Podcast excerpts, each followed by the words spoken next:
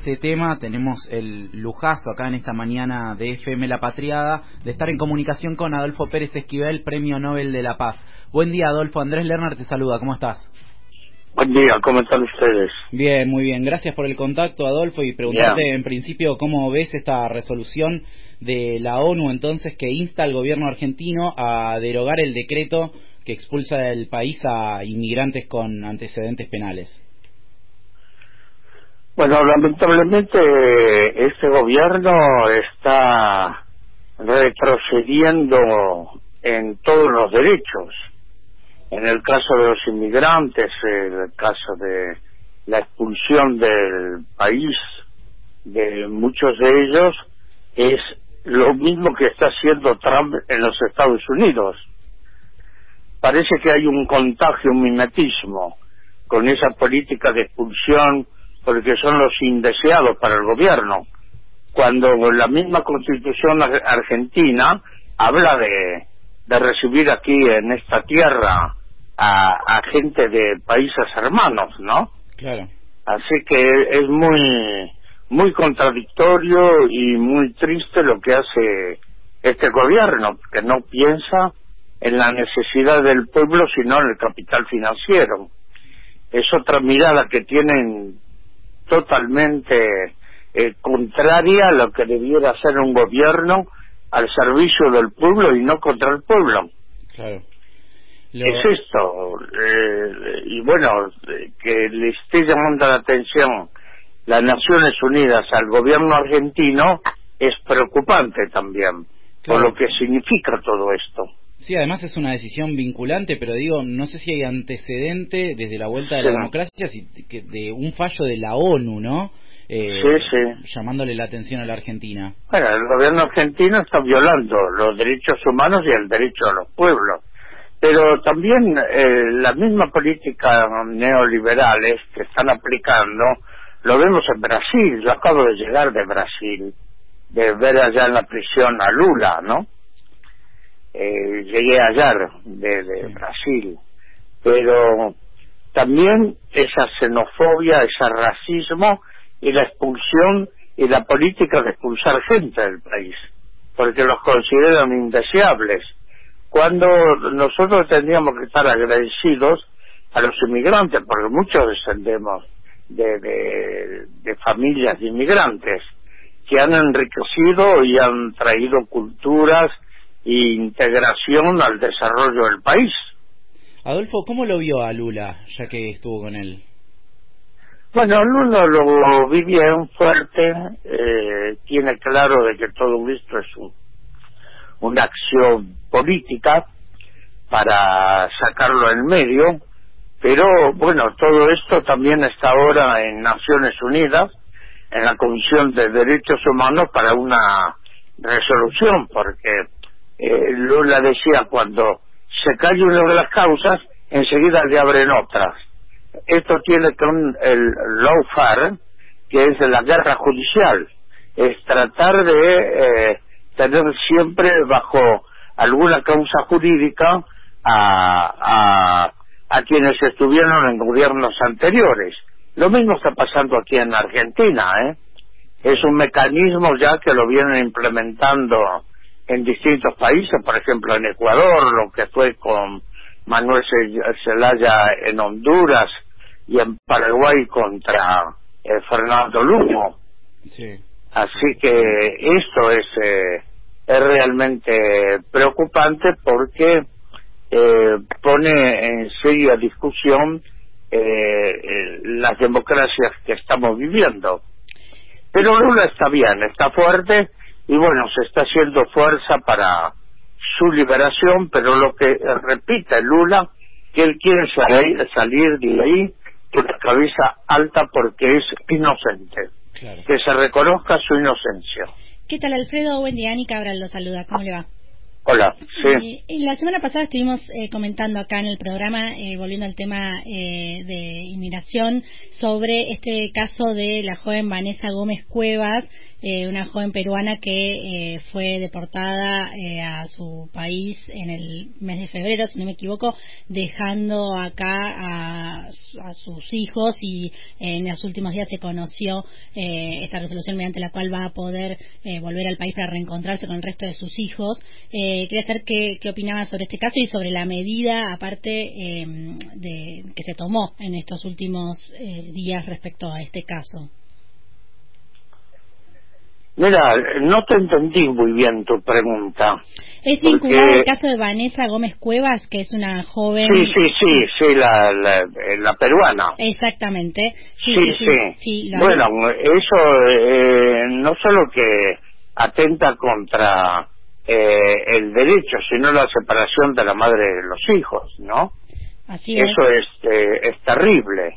Ahora de que se haya dado marcha atrás esto, bueno, fue eh, por la fuerte presión que se está ejerciendo.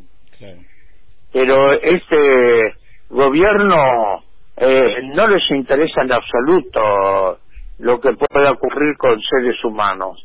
Simplemente ven sus propios intereses y, y bueno, y cerrar las puertas al, al resto, ¿no? Claro. Estamos charlando con Adolfo Pérez Esquivel, Premio Nobel de la Paz. Adolfo, ¿usted eh, tiene depositada alguna esperanza en que esta situación se modifique a partir del 10 de diciembre, probablemente con un cambio de gobierno y con la llegada de Alberto Fernández al poder? Bueno, espero que el próximo gobierno va a tener que corregir eh, muchos eh, problemas que ha provocado, que viene provocando este gobierno, ¿no?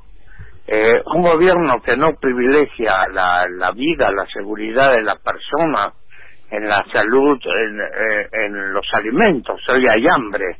En un país tan rico como la Argentina, eh, eh, que haya chicos, los he visto yo, en los containers de basura, levantar la tapa y tirarse de cabeza para buscar comida en la basura que es basura, ¿no? Eh, es preocupante, va a tener que desarrollar políticas sociales y ver la forma de, del control del mundo financiero. Aquí la economía no es una economía real, es una economía especulativa. El dólar no puede subir y bajar en el día tres, cuatro, cinco veces. Bueno, el gobierno tiene eh, eh, fuerte desafío y no sé, Alberto Fernández tendrá que abrir espacio de diálogo con los distintos sectores, pero y, y también de integración continental que fue destruido todas las organizaciones regionales como Luna Sur, la CELAC. Entonces tiene un desafío muy grande y vamos, tendrá que haber un pacto social, un acuerdo social muy grande para por lo menos seis meses dar tiempo al gobierno para reencauzar el país. Claro, totalmente. Es esto, porque solo por, por más que Alberto Fernández tenga buenas ideas, el asunto es implementarlas, ¿no? ¿Y qué vamos a hacer? No podemos quedarnos como espectadores.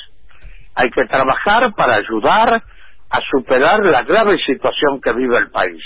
¿Usted ha tenido algún contacto con Alberto Fernández? Sé que ha tenido en su momento con Cristina Kirchner, pero con Alberto ha tenido algún diálogo directo?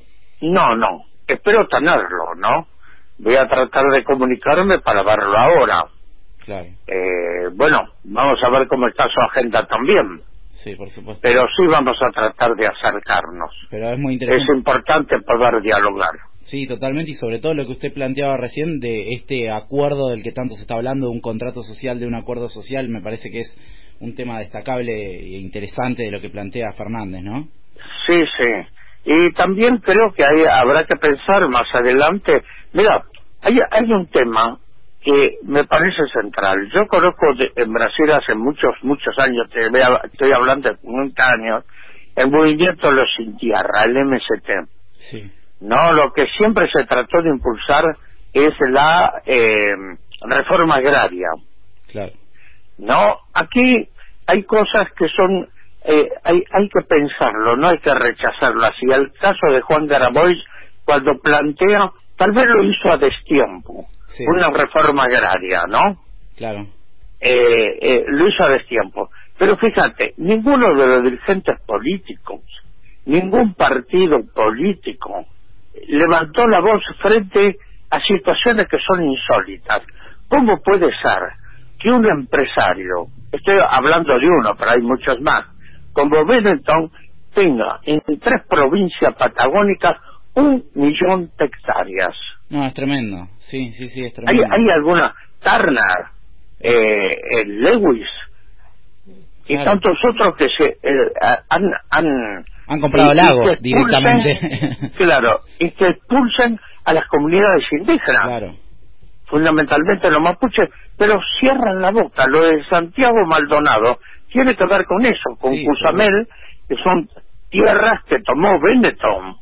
Claro, también con Rafael Nahuel, bueno, un montón de, de casos. Claro, y, y guardan silencio, pero se eh, eh, se rasga la, la vestidura diciendo, no, la barbaridad que dice eh, eh, Grabois. Claro. Y Grabois dice algo que hay que pensarlo, no es para hacerlo ahora, pero sí es necesario, porque esto es un país riquísimo en pocas manos. Claro, sí, tal vez si queremos desarrollar el país hay, hay que pensarlo, hay que pensarlo estructuralmente y hay que pensarlo de acuerdo a las necesidades y vida del desarrollo que tiene que tener un país, porque si no, esto va a ser más de lo mismo. Y la otra cosa seria, mm. que vos hablabas de, de, Alberto Fernández, es que va a tener que hacer una auditoría urgente de la deuda externa que va a ser la deuda eterna.